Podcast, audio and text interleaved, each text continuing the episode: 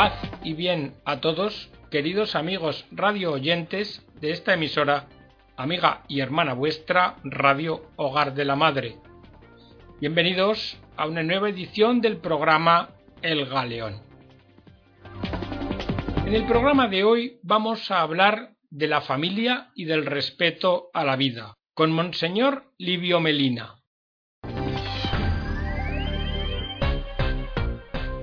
Primero haremos una reflexión de diagnóstico y después miraremos a ver por dónde hay que encauzar la acción evangelizadora. Decía Benedicto XVI, citando a San Ignacio de Antioquía, que el cristianismo no es obra de persuasión, sino de grandeza. Por eso, cuando se pierde la grandeza inicial, muchos cristianos optan unos por aferrarse a convicciones en privado que son despreciadas a nivel público. Otras veces parece como que les avergüenzan esas convicciones y se refugian en un espiritualismo vago sin concreción alguna, o en una especie de altruismo formal. Pero en estos casos, en unos y en otros, se está olvidando la grandeza del amor que nos salva. Y ante esta situación parece que hay como dos vías de escape. Una, recluirse en grupos cada vez más reducidos, donde se comparte la fe con cierto temor al mundo exterior. Y otros acaban viviendo como los demás, sin diferenciarse. Esto quiere decir que las realidades humanas las experimentan como si Dios no existiera. Bueno, ante esta situación, antes que nada, debemos de partir de un punto, que las verdades de la vida humana y de la familia no pueden quedar reducidas a un mero conjunto de funciones biológicas o sociales, sino que incluyen un sentido humano, arraigado en la propia naturaleza de la persona. Si desconocemos esto, esas verdades serán despreciadas, porque no se van a poder comprender fuera del amor que las fundamenta, pues sólo el amor da sentido humano.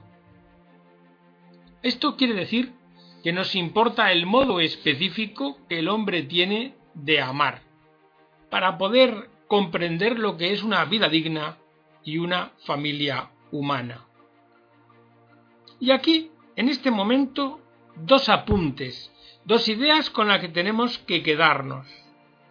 La primera es que es imprescindible entender que la vida siempre es un bien, un don de Dios.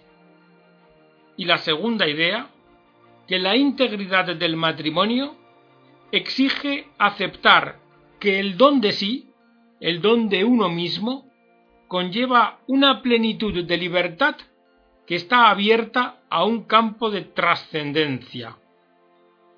Como el Génesis sentencia, dejará a su padre y a su madre, se unirá a su mujer, y serán una sola carne. Fijaos, se ha unido en un mismo designio el matrimonio y la familia, ambas realidades como una tarea que dependen de la libertad personal. Por eso aquí se puede reconocer la primera defensa de la dignidad de la persona como expresión privilegiada de la imagen de Dios. Si queréis, la persona humana como persona capaz de amar. Hay un estudio del empobrecimiento y debilidad del matrimonio en nuestra sociedad occidental que conduce a encontrar el origen en la secularización que tuvo lugar con Lutero y en la refutación del carácter sacramental del matrimonio. Porque ha dado lugar a que por primera vez en lo que es la historia de las culturas se considere la unión pública y estable de un hombre y una mujer como una realidad no sagrada.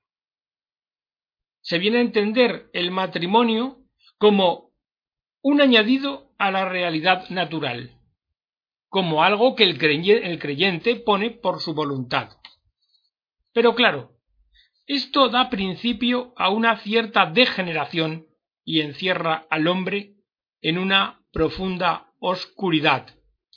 Si meditáis un poco, os daréis cuenta que viene a ser la pesadilla que despertó el romanticismo, que tras los focos de una emoción amorosa refulgente, venía a esconder la negrura del desaliento y la desesperanza.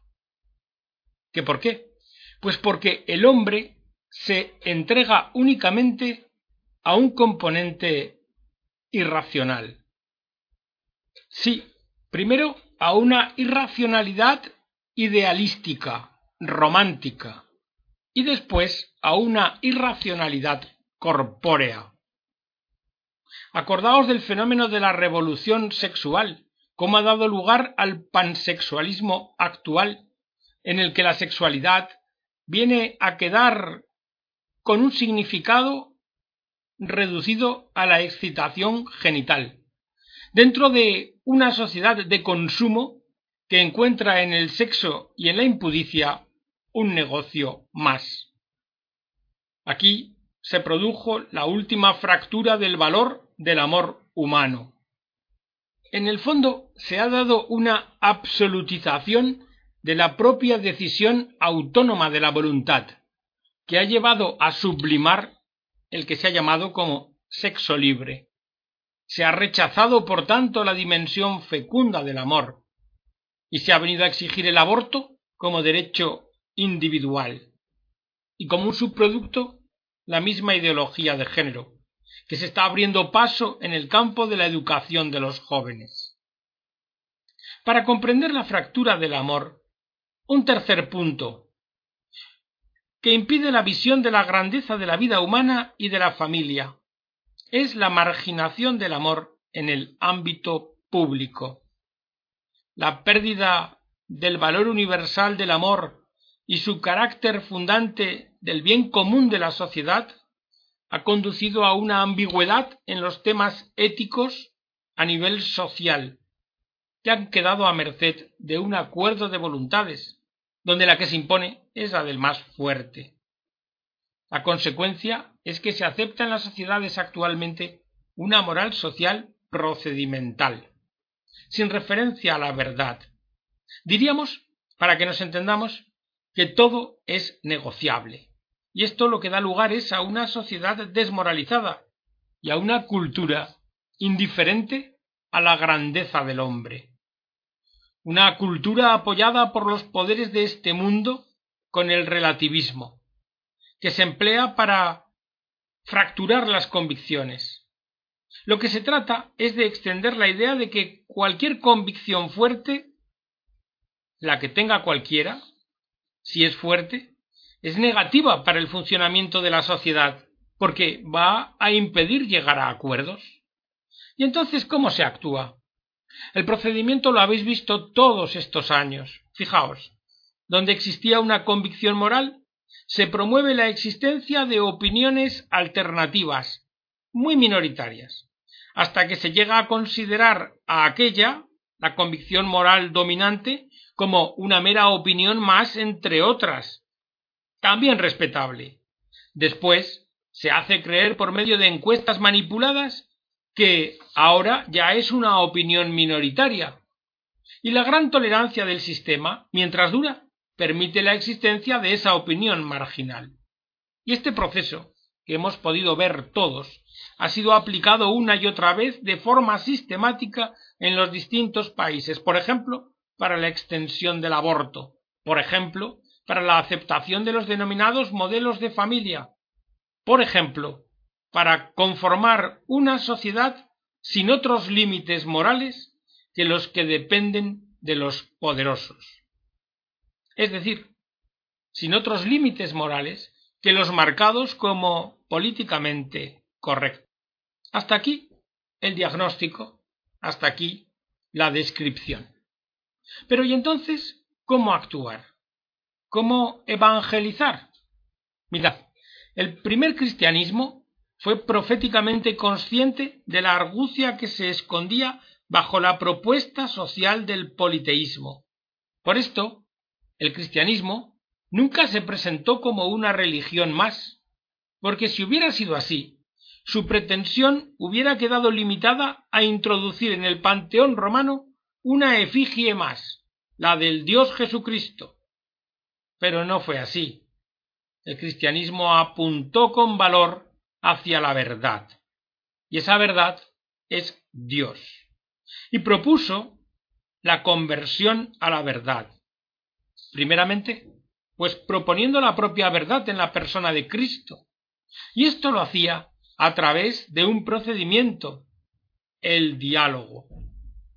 Ahora, sin embargo, asombrémonos de una sociedad que está aceptando sin apenas rechazo modos de manipulación terribles que afectan a puntos neurálgicos de la vida humana. ¿Y a qué se debe esto? Pues vivimos en una sociedad del emotivismo que viene a ser como la enfermedad moral del hombre de nuestros días. Porque el joven de hoy no es capaz de leer en sus afectos la verdad de su vida. Y éstos dejan de ser la promesa de una plenitud para convertirse en un principio de debilidad. Hoy todo queda reducido a la intensidad emotiva, a lo que se siente en cada momento, a los amores líquidos, acomodaticios y fugaces. Por esto, que la tarea que tenemos pendiente es la de regenerar las personas humanas y dotarlas de vitalidad, para que puedan descubrir el sentido profundo de sus vidas, para que puedan renovar su capacidad de construir una comunión de personas, y aquí, por supuesto, la familia.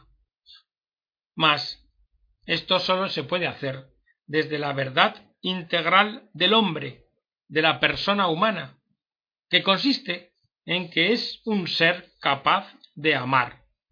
Pero cuidado, amar con mayúsculas, amar de verdad, amar desde el don y amar en el don. Fijaos bien, Dios mismo se ha servido del amor humano para manifestar a la persona que existe un plan divino sobre el hombre, un plan de salvación. Como dijo Benedicto XVI, el matrimonio y la familia están enraizados en el núcleo más íntimo de la verdad del hombre y su destino.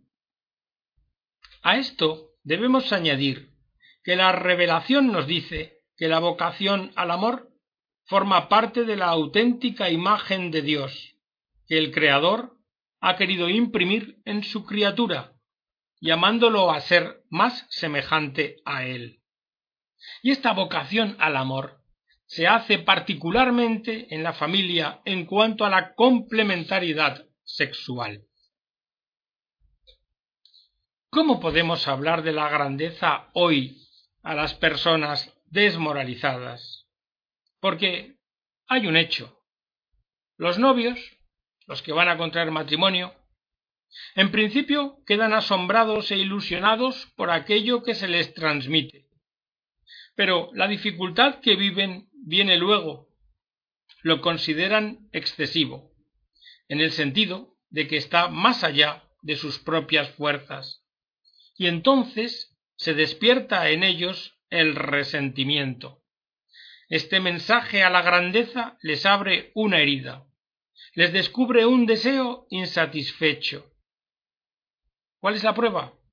Las reacciones desmesuradas que se dan de rechazo frente al anuncio. Y en esta situación, sólo existe un remedio adecuado para esta herida del corazón humano. Y esa medida, ese remedio, es la misericordia. Debemos anunciar un amor que proviene y nace del amor. Porque el amor regenera en la esperanza. El amor es capaz de vencer todas las debilidades humanas, incluidos el dolor y la muerte. Un amor que es perdón y un amor que capacita para perdonar. Mirad, la importancia del perdón se hace evidente en su fundamentalidad. La afirmación cristiana del perdón parte de una potencia realmente divina, porque no pone nunca más límite a su ofrecimiento que el hecho de ser recibido. Esta medida, que está por encima de la capacidad humana, devuelve una esperanza envuelta en una gracia que vale más que la vida. Como dice el Salmo, tu gracia, Señor, vale más que la vida. El perdón es más que una compasión, porque no sólo comparte el padecimiento, sino que, y aquí viene lo importante, regenera a la persona. Nunca se podrá valorar lo imprescindible que es el perdón en la vida familiar en forma adecuada. En nuestra sociedad, si os fijáis, teñida de un individualismo sostenido por la sola justicia, tal vez la misericordia sea la realidad más difícil de enseñar y gustar, siendo que es lo que más desea el hombre. Y cuando falta, pone de manifiesto un, principio de debilidad en toda convivencia. Y aquí, volviendo al matrimonio, el perdón entre los esposos significa la posibilidad de experimentar un amor que no pasa nunca, que siempre puede superar las deficiencias de un amor esponsal débil y amenazado. Y esta es la razón más profunda de que el matrimonio instituido por Dios sea indisoluble, pues tiene que ver con la presencia regeneradora del amor de Cristo dentro del amor humano. Y dicho esto, es tiempo de volver a la cruz, porque en la cruz se nos ha revelado un amor más fuerte que el dolor y más fuerte que la muerte, un amor que va más allá de las capacidades humanas, pero un amor cierto que no admite duda. En el centro mismo de la vulnerabilidad del hombre aparece, por don de Dios, una fuente de vida, en la que el hombre experimenta la eternidad. Y esto aclara de una forma definitiva en qué consiste la dignidad de la persona humana, saberse amado y poder corresponder siempre a ese amor que le ama. La muerte digna del hombre no es elegir morir, pensando que no hay un futuro para él. La muerte digna del hombre, que no os engañen, es entregar la vida en un último don de amor. Hoy es tiempo favorable. Hoy es tiempo de gracia Así que lo que nos toca hacer a los cristianos es ir y evangelizar y manifestar que se nos ha entregado por Dios directamente el don. Y hasta aquí, queridos amigos, esta reflexión sobre este artículo de Livio Melina relativo a la familia y a la dignidad de la vida humana. Esperando que haya sido de vuestro agrado y sirva a vuestra edificación, nos despedimos de todos vosotros hasta la próxima edición del programa. Hasta entonces, que Dios os bendiga a todos.